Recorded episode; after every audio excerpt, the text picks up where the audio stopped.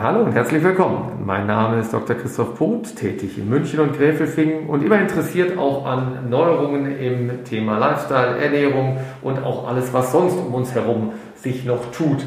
Gerade hier im kleinen Örtchen Gräfelfingen, wo ich äh, schon lange hinterher war, ähm, an einer recht interessanten Akademie, die sich mit einem tollen Thema beschäftigt, meiner Meinung nach mit dem Thema der Braukunst unter anderem. Dazu wird uns dann natürlich noch ähm, ein absoluter Profi etwas zu erzählen. Bei mir heute zu Gast Dr. Glosner. Herzlich willkommen. Ja, guten Tag. Es ist äh, eine große Freude, dass wir hier heute sitzen können und über unser Thema Getränke, Wasser, Bier und was auch immer reden können. Jetzt muss ich gerade mal kurz einhaken. Sind Sie eigentlich ein Franke? Ich bin ein gebürtiger Franke, ja. ja das ist ja, das ist ich bin, auch wenn man es mir nicht anhört, natürlich aufgrund meiner schmutzigen Herkunft aus dem Ruhrgebiet, ich bin ja auch ein halber Franke, also von dem her ist das Ding doch schon geritzt. Ein Mittel- oder Oberfranke? Mittelfranke. Mittelfranke, okay, das lassen wir auf jeden Fall durchgehen. Aber, äh, sorry, das muss jetzt einfach raus. Wenn ich Fränkisch höre, da kommt auf jeden Fall mein Blut in, im positiven Sinne in Wallung her. Ähm, es wäre nett, wenn Sie äh, den drei Hörern, die Sie nicht kennen, von unserem Milliardenpublikum mal einfach kurz einen Abriss geben, wer Sie sind und wie Sie einfach jetzt in die Limits Akademie gekommen sind oder wie sich die Entwicklung diesbezüglich bei Ihnen ergeben hat. Ja, mein Name ist Werner Glossner. Ich bin seit sechs Jahren Geschäftsführer hier von Dömens. Ähm, die, die Frage ist, warum bin ich in der Braubranche? Es ging bei mir fast gar nicht anders. Als Franke sowieso. Ich, als, erstens Franke, zweitens aufgewachsen in einer Brauerei, äh, drittens äh, eine Brauerlehre gemacht, viertens studiert äh, Brau- und Getränketechnologie, äh, danach äh, sowohl auf Beraterseite als auch auf Brauereiseite, eigentlich immer in der Branche gewesen und dann äh, seit sechs Jahren jetzt eben bei Dömens. Können Sie uns zu Dömens mal was erzählen? Wie, wie, wo kommt es her? Wie, oder wie lange gibt es das schon? Äh, gibt es einen Herrn Dömens oder wie stelle ich mir diese Akademie an sich vor? Oder was, was, was kann ich da erlernen oder was ist die Aufgabe der Akademie? Also Dömens kann ich mit einem gewissen Stolz sagen, ist einzigartig in der Welt. Das, was wir hier in Gräfelfing, hier bei München tun, äh, das gibt es in der Form in keiner anderen Ausbildungs- oder Weiterbildungs- oder Universität, äh, die sich irgendwo mit, mit Getränke oder Flüssigen beschäftigt. Ja.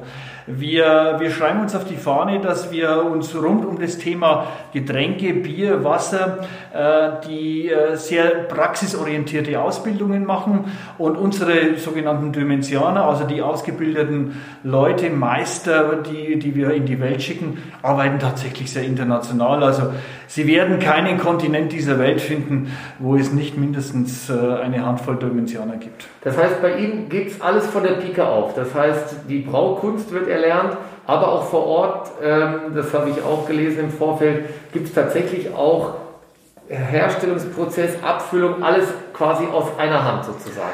Also wir, wir bieten tatsächlich alles aus einer Hand. Auf der einen Seite sind wir ein Weiterbildungsinstitut.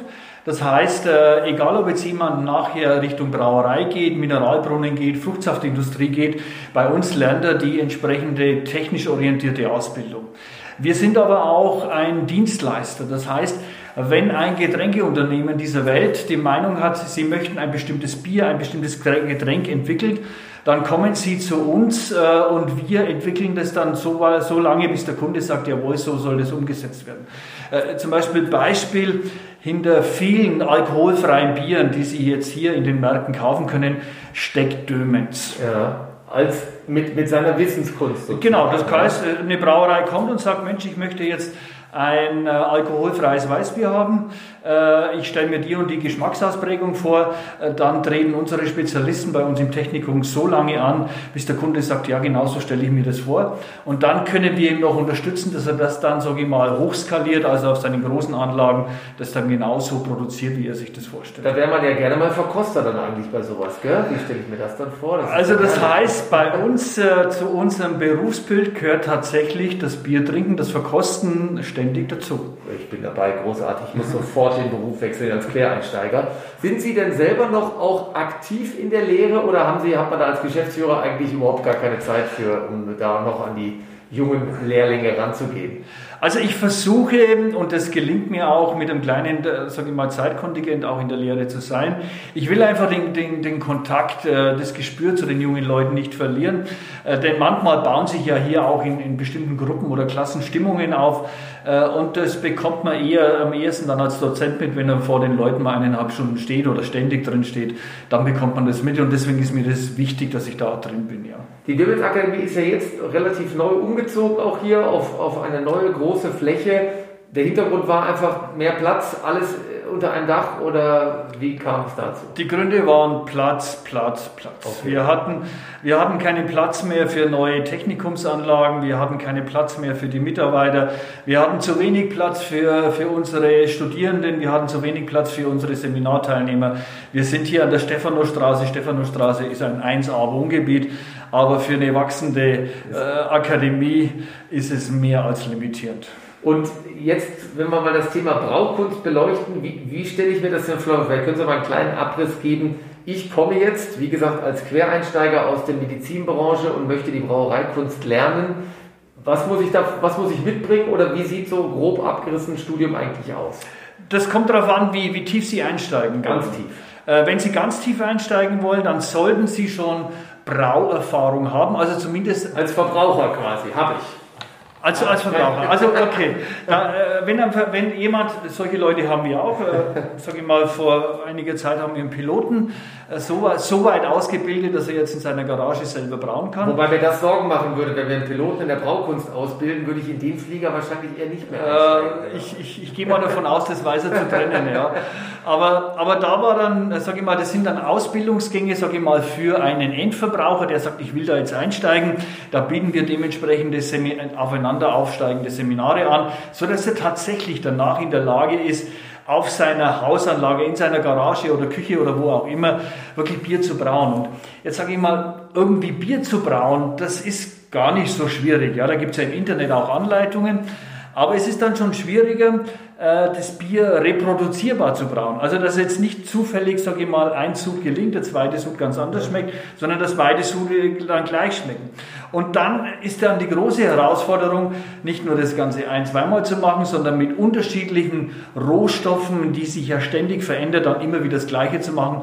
Da muss man dann tiefer einsteigen. Jetzt höre ich unterschiedliche Rohstoffe. Ich habe dabei, es gibt ein Reinheitsgebot und ich dachte eigentlich ins Bier kommt immer nur das Gleiche rein. Also also wir, natürlich sage ich mal, es sind die, die, die vier Obergruppen. Ja? Wir reden von Wasser, wir reden von Hopfen, wir reden von Malz und wir reden von Hefe. Ja, jetzt muss man aber, wenn man Ebene tiefer geht, es gibt allein ca. 180 verschiedene, verschiedene Hefestämme. Von diesen Hefestämmen hat jeder ein eigenes Geschmacksprofil. Wir haben ca. 80 verschiedene Malztypen. Aus diesen verschiedenen Malztypen äh, bastelt sich der Brauer eine Rezeptur zusammen. Wir haben circa 200 verschiedene Hopfentypen und jeder dieser Hopfentyp, diese Hopfensorten hat unterschiedliche Aroma. Und auch das Thema Wasser. Wasser ist nicht gleich Wasser. Also Wasser ist nicht nur nass, sondern hat ja komplett unterschiedliche Mineralienzusammensetzungen. Und diese unterschiedlichen Mineralien, die ein Wasser haben kann, prägen natürlich mit den Geschmack. Ja? So, und, und das ist die Ausgangssituation. Und wenn man das jetzt mal multipliziert, verschiedene Mineralienzusetzungen, mal 180 verschiedene Hefe, mal 80 verschiedene Malze, mal 200 verschiedene Hefe, äh, Hopfensorten, dann wird spannend. Bleibt auch noch Platz für mein eigenes Bier, was ich dann mache in der Ausbildung. Das finde ich schon mal ganz positiv. Wie lange, wie viele Jahre oder Monate oder welchen Zeitraum umfasst dann die grundlegende Braukunstausbildung? Also wenn wir jetzt eine Ebene tiefer gehen, ich sage mal jetzt vom, äh, vom Endverbraucher weg, der mal Bier brauen möchte in seiner Küche, sondern jemand, sage ich mal, wirklich eine berufliche Ausbildung dann haben, dann sollte der schon Praxis in einer Brauerei haben, entweder in Form von äh, einer Ausbildung, zwei, drei Jahre kann man ja verkürzen, äh, oder dann Minimum ein Jahr, ein Jahr Praktikum haben. Ja. So, und dann gibt es, sage ich mal, die auf das Brauwesen konzentrierte Ausbildung, das ist ein Jahr Vollzeit, endet mit dem Braumeister. Wenn dann einer sagt, ich möchte aber tiefer in die ganze Welt der Getränke einsteigen, also sowohl Mineralwasser, Fruchtsäfte, die ganzen Abfülltechniken und so weiter, das ist eine, eine zweijährige Ausbildung Vollzeit zum Braungetränketechnologen. Okay, also dann nebenbei äh, in der Abendschule bei mir, da sehe ich schon schwarz. Also ich kann wirklich das nur für den Hobbykeller machen, das sehe ich schon gerade aktuell. Die äh, wichtige Frage natürlich heute aktuell ist immer auch Rohstoffe kommen die regional? Ist das ein Problem jetzt aktuell? Was, wo, wo werden die hergezogen und wie, wie schwer ist es auch? Oder wie, wie kann man da die Preise auch verstehen? Verändert sich da immer was aktuell oder können wir das regional alles gut abdecken? Ähm, das wird momentan, wir reden ja vom Problem Ukraine, ja. tatsächlich ein Problem. Denn äh, nicht unerhebliche Gersten- und auch Weizenmengen äh, kommen, sage ich mal, in Europa aus der Ukraine. Äh, jetzt ist es so, grundsätzlich sind wir in Bayern Gott sei Dank in der Situation, dass wir einen hohen Selbstversorgergrad haben. Also die Brauereien können sich zum hohen Teil auch mit heimischer Gerste äh, eindecken oder Gerstenmalz eindecken, aber nicht 100 Prozent, bei weitem nicht. Ja. Also das heißt, selbst Bayern dann oder, sage ich mal, äh, norddeutsche Bundesländer wie jetzt eben Mecklenburg-Vorpommern, wo auch sehr starker Getreideanbau ist, äh, da habe ich einen hohen Grad an Selbstversorgung, aber ohne Importe geht es nicht. Ja, das heißt, können wir dann erwarten, dass sich da auch in der Preisspirale etwas nach oben entwickelt? Also ich, ich erwarte es, denn äh, diese Getreide werden ja an, an Börsen gehandelt, genauso sage ich mal wie der Sprit oder wie auch immer. Ähm, und äh, der Gerstenmarkt ist zum Beispiel ein sehr kleiner Markt im Vergleich zum Weizenmarkt. Und der Weizenmarkt wird dominiert vom Weltmarkt und da spielt natürlich das Thema Ukraine rein. Und wenn die Weizenbörse nach oben geht, dann werden alle anderen Getreidesorten genauso nach oben gezogen. Jetzt habe ich nebenbei natürlich auch mitgekriegt, dass es nicht nur die Braukunst gibt, sondern natürlich auch die hochprozentigeren äh, Getränke bei Ihnen hergestellt oder auch die Kunst in der Destillerie gelehrt wird. Ähm, ist das, wird das nachgefragt? Für wen ist das interessant? Gibt es da wirklich jetzt die klassischen Schwarzbrenner, die sagen, okay, ich brauche jetzt ein offizielles Zertifikat oder warum, äh, oder wer kommt dazu hin? Oder ist das eine, eine, ein Nebenschauplatz quasi für die, für die Braukunst also, oder für die Leute? Die also es ist so, wir, wir haben hier äh, Seminarteilnehmer, die sowohl, sage ich mal, mit einem beruflichen Hintergrund kommen, als auch, haben wir typischerweise auch Endverbraucher, ja, die sagen, das möchte ich jetzt einfach wissen. Ähm, die das mit beruflichem Hintergrund, das sind entweder Leute von Brennereien, ja, da gibt es ja in, in, Bayern tolle, tolle Marken, die schicken dann uns ihre Leute zur, zur Ausbildung. Ähm, oder auch Leute, sage ich mal, Unternehmen, die ihr Portfolio ergänzen wollen, okay. zum Beispiel Brauereien. Ja, die sagen, Mensch, das passt ganz gut zu mir dazu und ich habe bestellt bestimmte Gastronomie-Kunden, die, die fragen sowas nach. Wird sicherlich niemals das dominierende Geschäft, aber die sagen dann auch, Mensch, Dömenz, jetzt zeig mir mal, wie ich einen, einen guten Brand mache. Wir brauchen noch einen Schnaps nebenbei, fürs kleine Gedeck, wie man bei uns im Rheinland sagt. Ja. Gibt es denn auch, jetzt muss ich natürlich von ärztlicher Sicht äh, natürlich das auch ein bisschen einbremsen und mich nicht jetzt zu sehr hinreißen lassen. Gibt es denn auch in der Dömenz Akademie Ideen zu Wellness-Getränken, Lifestyle, gesunden Sachen? Also nicht, dass Bier oder die Zutaten nicht auch grundsätzlich irgendetwas Positives haben. Ähm, ist, ist das auch ein Thema oder wird das jetzt nachgefragt? Ändert sich das auch, dass man sagt, Mensch, wir gehen weg von Alkoholiker und man braucht auch mal wieder ein bisschen in Richtung Lifestyle oder Gesundheits-Wellness-Getränke. Also da haben wir in der Tat in, in den letzten, sage ich mal, eineinhalb, zwei Jahren äh, tolle Projekte, äh, wo eben äh, Unternehmen auf uns zukommen und die sagen, Mensch, ich möchte ein bestimmtes Getränk machen mit einer bestimmten, mit einem bestimmten Mineralienzusammensetzung. Ähm, da spielt zum Teil, sage ich mal, gesundheitliche Aspekte eine Rolle. Ähm, und die dann sagen, Mensch, aber ich will, sage ich mal, von der gesundheitlichen Aspekt hier äh, zum Beispiel Sulfate drin haben, was ja, sage ich mal, Magen-Darm-Trakt eher dann äh, förderlich ist. Aber gleichzeitig möchte ich eine bestimmte Geschmacksausprägung haben und ich möchte das noch in einem bestimmten Gebinde, in einem bestimmten Flaschen- oder Dosentyp oder, oder was auch immer abgefüllt haben. Also solche Nachfragen haben wir. Äh, solche Nachfragen haben wir, das ist momentan ganz spannend, auch aus dem äh, ja, fernen Osten haben wir momentan äh, tolle Projekte in Saudi-Arabien laufen, äh, die sagen, Mensch, äh, dieses entsalzte Meerwasser, das müssen wir irgendwie anders aufbereiten. Ist das, ist das ein gutes Thema jetzt grundsätzlich? Wir haben ja im Prinzip einen wasserreichen Kontinent, äh, Kontinent sage ich schon, Planeten so auch. Ist da denn wirklich stellt man sich vielleicht als, als Kind oder auch als Amateur nicht einfach so vor, wieso ziehen wir das nicht durch eine riesen Entsalzungsanlage und dann ist das Wasserthema in vielen Kontinenten dieser Erde einfach gelöst. Ist das so simpel oder ist das einfach nicht so simpel? Naja, das, das Wasser muss ja dann auch schmecken. Ja? Also wenn, sage ich mal, im, im Extremfall, ich kann, ich kann natürlich mehr Wasser entsalzen und dann, wenn ich es extrem mache, dann habe ich destilliertes Wasser.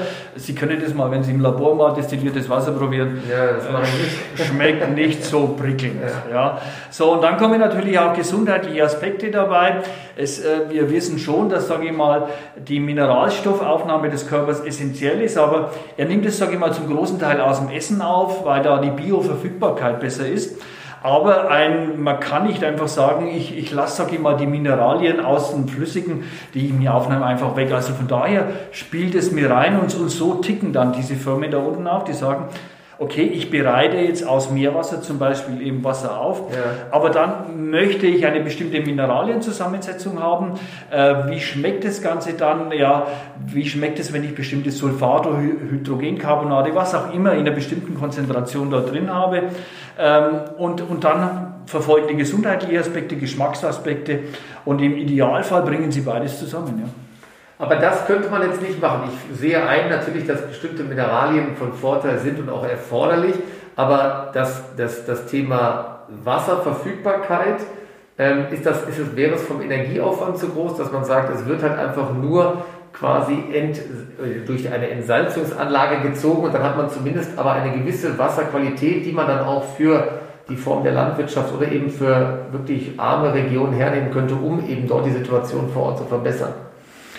Ja, ich meine, das, das spielt natürlich rein. Ich meine, in, dem Bereich, wo wir jetzt tätig sind, sage ich mal, das sind sehr heiße Länder, äh, da ist, sage ich mal, das Thema Wasserverfügbarkeit äh, hochproblematisch, ja. Ähm, wie die das, sage ich mal, mit dem Thema Landwirtschaft und Bewässerung umgehen, das ist jetzt weniger unser Thema. Ja? Also unser Thema ist dann, wie, wie, wie kriege ich das, sage ich mal, in einer bestimmten Art und Weise Richtung den Verbraucher dann hin. Ja? Und Wasser ist ja auch ein Thema, haben wir gerade angesprochen. Das ist in der Dümmitz Akademie auch möglich. Eine, was, was mir vorher in diesem Sinne gar nicht bewusst war, nicht nur der Weinsommelier ist jemand, äh, ähm, der sich was auf, den, auf das Schild schreiben kann. Sie machen auch eine Ausbildung zum Wassersommelier, ist das richtig? Ja, genau. Wie genau. stelle ich mir das denn vor? Ist, das Wasser ist nass, haben wir gerade von Ihnen selber gehört. Ja? Es hat, okay, ein paar unterschiedliche Mineralien und es perlt auch vielleicht mal mehr und mal weniger. Aber wie ist da eine Unterscheidung möglich oder was lehren Sie, damit dem Wassersommelier das hinterher möglich ist, es so als unterschiedliches Wasser darzustellen? Also Dömens kommt, kommt auch sehr stark von der Sensorik. Ja? Also wir sind jetzt nicht nur die technisch-technologisch orientierten, sondern auch von der Sensorik. Und wenn Sie an das Thema Wasser, Mineralwasser ähm, oder mineralisierte Wässer äh, mit sensorischer Rangehen. Das ist eine unheimlich spannende Welt. Sie werden, wenn Sie hier fünf, sechs verschiedene Mineralwasser stehen, Sie werden komplett unterschiedliche Geschmacksausprägungen erfahren, was Ihnen vorher gar nicht so bewusst ist. Ja. Und dann gibt es noch die Kombination bestimmte Wässer mit bestimmten Säften. Bestimmte Wässer passen besser zum Beispiel zur Weinbegleitung äh, als andere. Ja. Dann nehme ich zum Beispiel zur Weinbegleitung äh, Wässer, die eher einen höheren Gehalt an Hydrogencarbonate haben, ja, weil die zum Beispiel die Säure des Weines wieder besser abpuffern als andere. Ja. Ähm, und, und das sind Dinge, sage ich mal, die wir den Leuten in unserer Wassersommelier-Ausbildung hier vermitteln. Sehr spannend. Wäre auch ein Thema, haben wir schon vorher gesprochen, mal vor Ort für mich als, als Leckermäulchen. Mich interessiert sowas ja immer, dass ich mir das wirklich mal live für unsere Hörer angucke bei einem anderen Podcast. Zukunftsaussicht, gibt es noch irgendetwas von der Dömitz Akademie, was noch, wo es noch eine Erweiterung gibt? Müssen wir vielleicht in zehn Jahren wieder umziehen, weil die Dömitz Akademie einfach noch mehr Raum braucht? Ähm, Gibt es da irgendwelche Pläne aktuell? Nein, wir sind jetzt froh, dass wir hier angekommen sind, hier am Rande von, von, von Gräfelfingen, der Lohnstraße. Jetzt haben wir Platz. Ja. Jetzt haben wir und die, die Chance haben wir jetzt auch genutzt. Das heißt, wir haben unsere Technikumsanlagen komplett wieder auf den neuesten Stand gebracht. Ja, das heißt, wenn wir jetzt wieder arbeiten, wenn wir auch für, für Unternehmen als Dienstleister arbeiten, wir können wirklich den aktuellen Stand der Technik äh, bieten. Und wir können auch, und das ist ja auch wichtig, ähm, sagen wir mal, Seminarteilnehmen, die erwarten heute einen gewissen Standard. Der, der, der alte Bau in der Stephanusstraße hatte zwar einen gewissen Charme, ja, man kann schon sagen, den Charme der 60er und 70er Jahre. Aber, kommt alles wieder. Aber irgendwann sagen dann die Leute, wir sind jetzt im Jahr 2022 angekommen und da ist jetzt Dümens auch angekommen. Also spannende Projekte. Vielen lieben Dank für den Besuch. Eines Franken beim halben Franken. Ich bedanke mich und ich hoffe, wir sehen uns dann zu einer Wasserverkostung nochmal in der Dümens Akademie. Vielen lieben Dank, Herr Dr. Grossner. Sehr gerne, ja.